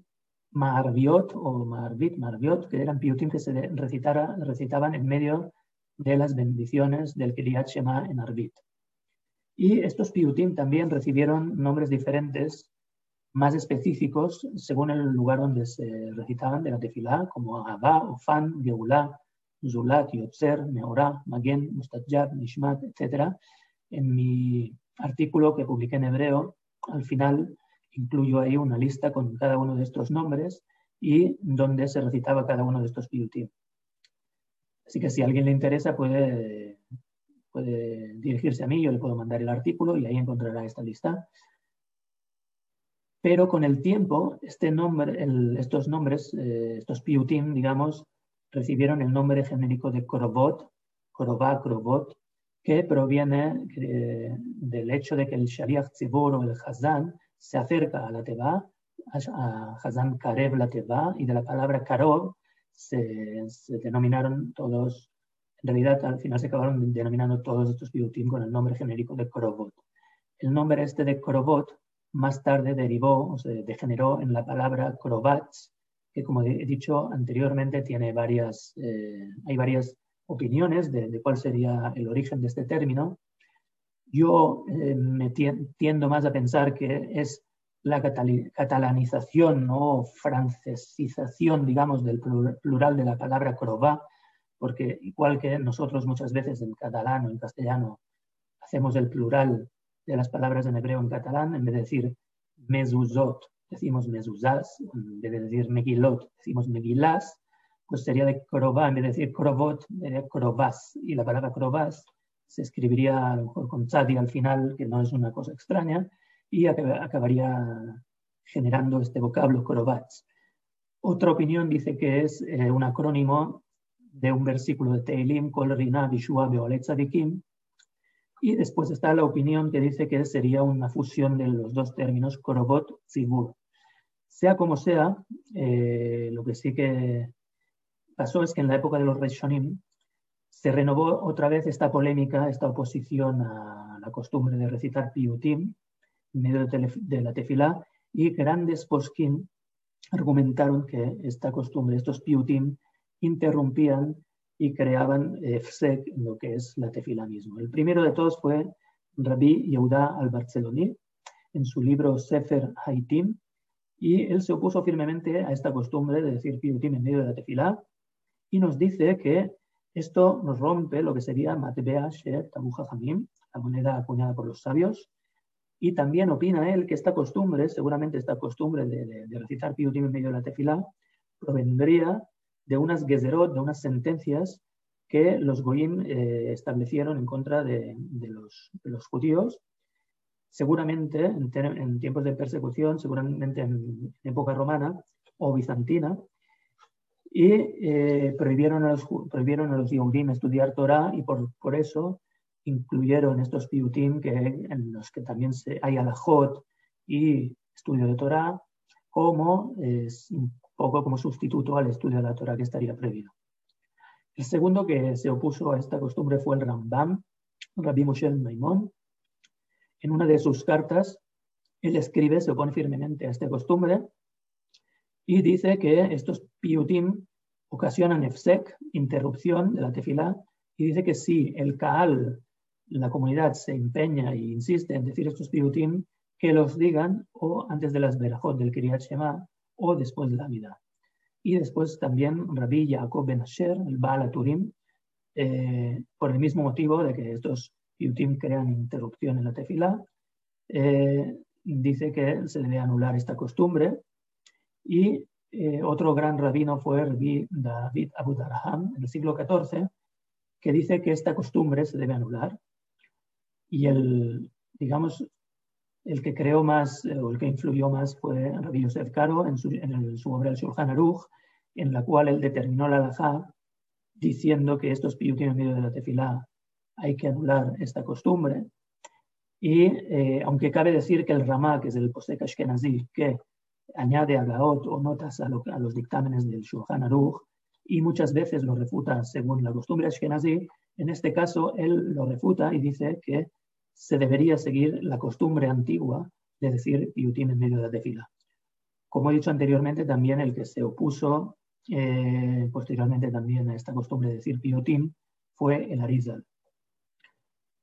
Así pues, nosotros vemos que eh, en la costumbre sefaradí estos piutim fueron desapareciendo. Eh, en la costumbre sefaradí, en, los manuscritos y en las primeras ediciones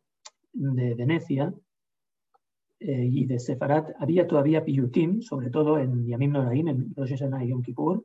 pero a partir de las impresiones tardías de Venecia, de 1584 a 1601, estos sacaron los piyutim de fuera de la tefilá, los pasaron al principio antes o después de la tefilá y, y posteriormente fueron, gradualmente fueron desapareciendo de estos sidurim. Y lo más seguro, esto fue por influencia del Shulchan Aruch. También en la costumbre de Provenza, eh, estos piutim fueron desapareciendo. Y esto fue a causa primero de una tacaná que establecieron los jajamín de Provenza en 1596. Esta tacaná estaba eh, destinada a evitar que la gente dijera estos piutim en la tefilá. Y en todas las comunidades provenzales estos piutim fueron desapareciendo. Nosotros vemos ya que en el Sidur tardío, eh, de, la costumbre provenzal, un Sidur que se imprimió en el siglo 18 que se llama Seder Atamit y que incluye las costumbres de las cuatro Keilot de Provenza, que son Carpentras, Aviñón, la isla de Sorg y Caballón. Eh, estos piutim ya no aparecen. Así pues, la mayoría de estos piutim desaparecieron, tanto de la costumbre sefaradí como de la costumbre de Provenza, y solamente algunas comunidades sefaradíes del Imperio Otomano, de Marruecos, de Argelia y de Túnez, eh, mantuvieron algunos piyutim en Yamin Noraim, pero ya en casi todo el mundo sefaradí, estos piyutim, eh, que ya eran pocos, digamos, al principio en la costumbre sefaradí, acabaron desapareciendo. Solamente en la costumbre de Cataluña y, en el Minak Ashkenazi, estos piyutim sobrevivieron. Aquí podemos ver tres fotografías del Seder Atamit, del Sidur de, de Provenza, del Minak de Provenza, que se imprimió en el siglo XVIII y del cual tenemos una copia en la Biblioteca Nacional de Israel. Como he dicho, solo en el Minak de Cataluña y el Ashkenazi sobrevivieron estos piutim a, esta gran oposición de los poskim en contra de esta costumbre de decir piutim. Y esto lo vemos en los Magzorim de Minak Cataluña, que se imprimieron en Salónica, que, en los cuales se mantuvieron estos piutim, y también en los Magzorim que se,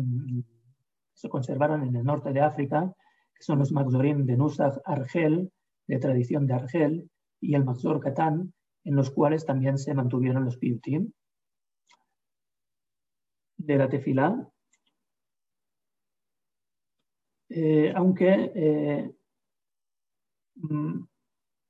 aunque en la mayoría de, en el siglo XVIII, en la mayoría de comunidades también estos piutim acabaron desapareciendo. Ya como conclusión, querría decir que cuando yo me metí eh, en este, empecé con este proyecto de investigación, me di cuenta que en el mundo académico fueron muy pocos los investigadores que se habían dedicado a este tema del Nusach Cataluña y solamente querría mencionar a tres, que son el profesor Bartikva de la Universidad de Barelán,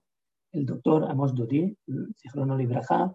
que escribió algunos artículos también sobre los Magzorim de Cataluña y del Nusach de Tefila de Cataluña, y el Rab Aaron Gabay, que eh, sigue escribiendo bastante sobre los Minagim y tradiciones de Cataluña. Otra cosa es que en la mayor parte de la literatura académica, estos piutim que aparecen y que son de tradición catalana, aparecen mencionados casi siempre como de tradición de Argel, de Túnez, de, Salónica, etc., pero casi nunca mencionan que tienen su origen en la tradición de Cataluña. Y en mi artículo, que este artículo que publiqué en hebreo, publiqué una lista completa con todos los piutim que aparecen en los manuscritos de tradición catalana que como he dicho antes, espero que sirvan algún día de base para, para la edición de los Magzorim. Y también eh, espero que sirvan de base para futuras investigaciones sobre el Nusach de Cataluña y la influencia que tuvo tanto en las costumbres de Argel como en las de Italia y Salónica. Y con esto acabo aquí mi presentación y quedo a vuestra disposición si alguien quiere preguntar o quiere eh, pedir alguna cosa, que le mande mi eh, artículo o información más detallada, me puede mandar un mail, como veis en pantalla. Muchas gracias. Shalom, shalom.